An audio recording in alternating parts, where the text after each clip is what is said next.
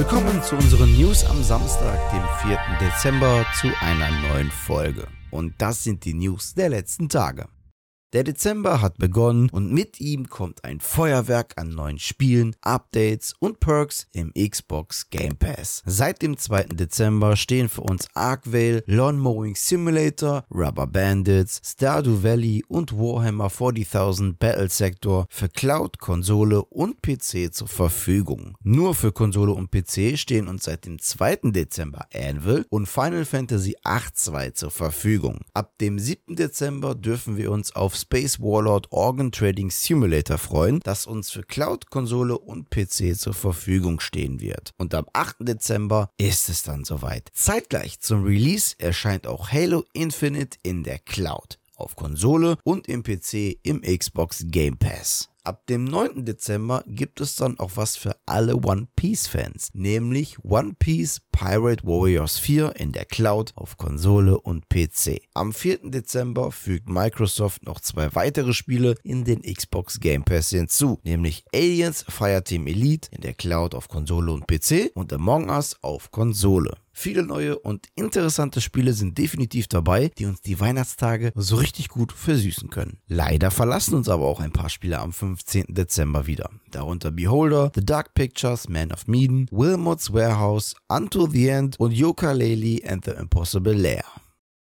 Dieser Schritt zeichnete sich bereits schon im Sommer ab. Nun geht EA in der Neustrukturierung der Battlefield-Serie all in. In Zukunft wird Vince Zampella, Gründer von Respawn Entertainment, für das gesamte Battlefield-Franchise verantwortlich sein. Er wird aber auch weiterhin ein Auge auf die Respawn-Projekte wie zum Beispiel Apex Legends werfen. Eine weitere wichtige Rolle in der Battlefield-Zukunft wird Creative Art Director Marcus Lito spielen, der ein neues EA-Studio in Seattle gründen wird. Er arbeitete in der Vergangenheit an den ersten drei Halo-Spielen und soll sich in Zukunft um die spielübergreifende Geschichte und das Worldbuilding kümmern kümmern. Beim bisherigen Battlefield-Entwicklerstudio DICE bzw. Ripple Effect gibt es ebenfalls Veränderungen. Head of Design Forzi Mesmer hatte bereits das Studio in Richtung Ubisoft verlassen und auch General Manager Oscar Gabrielsen verlässt das Studio. Nachfolgerin für Gabrielsen wird Rebecca Kutis. Sie war vorher Studio Director bei Ubisoft Annecy.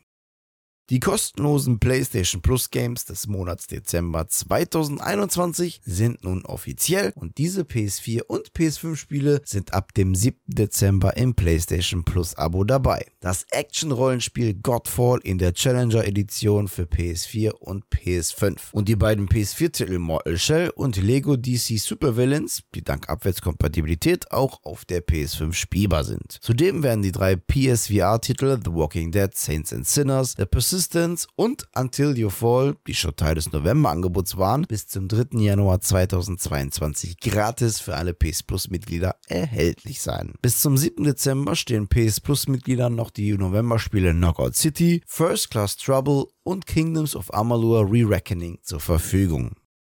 US-Halbleiterhersteller Qualcomm präsentierte neben den kommenden Mobile-Chips, für die das Unternehmen ja bekannt ist, zwei große Überraschungen während ihrer Snapdragon Tech Summit 2021. Zu den beiden Überraschungen zählen das brandneue Gaming-Handheld Snapdragon G3X Gen 1 und das dazugehörige Developer-Kit. Mit diesem neuen Handheld möchte Qualcomm seine bisherigen Investitionen und Ambitionen im Gaming-Bereich steigern. Und zudem soll auch das Handheld eine Konkurrenz Konkurrenz für die Nintendo Switch und für das Steam Deck sein. Das Snapdragon G3X soll mit einem Android OS ausgeliefert werden. Zudem soll es, abgesehen von Android-Spielen und Apps, Spiele von einer Konsole oder einem PC streamen können. Auch Cloud Gaming-Dienste sollen auf dem Gerät funktionieren. Im Innern des Handhelds schlummert die Qualcomm Creo CPU und die Adreno GPU, der 4K-Monitore mit bis zu 144 Hertz betreiben soll. Das Handheld selbst soll einen etwas mehr als 6,5 großen 1080p Plus OLED-Display mit 120 Hertz besitzen. Zudem besitzt das Snapdragon für den Heimgebrauch Wi-Fi 6 und für den mobilen Einsatz 5G. Ein Release-Termin wurde noch nicht genannt. Qualcomm möchte nämlich zuerst das Handheld Entwicklern zur Verfügung stellen, damit passende Spiele für den Launch entwickelt werden können.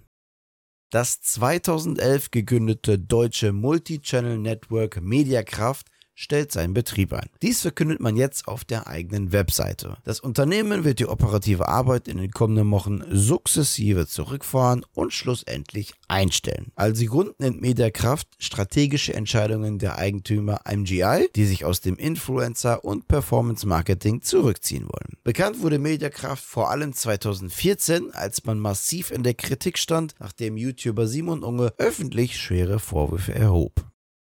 Auch dieses Jahr wird es einen Nackedei-Kalender für das kommende Jahr des Entwicklerkollektivs Indie-Sträuche geben. Die jeweiligen weiblichen und männlichen Personen aus den Indie-Studios sind in der neuesten Version wie immer nackt und dieses Mal mit Retro-Computer-Hardware abgelichtet. Der 15-seitige Kalender ist für 15 Euro im Evolve Shop erhältlich und wie immer gehen alle Einnahmen an einen guten Zweck. Diesmal an den afghanischen Frauenverein e.V. Wer Wände hat, der braucht zweifellos dieses Produkt. Den Link zum Shop gibt es natürlich in der Videobeschreibung.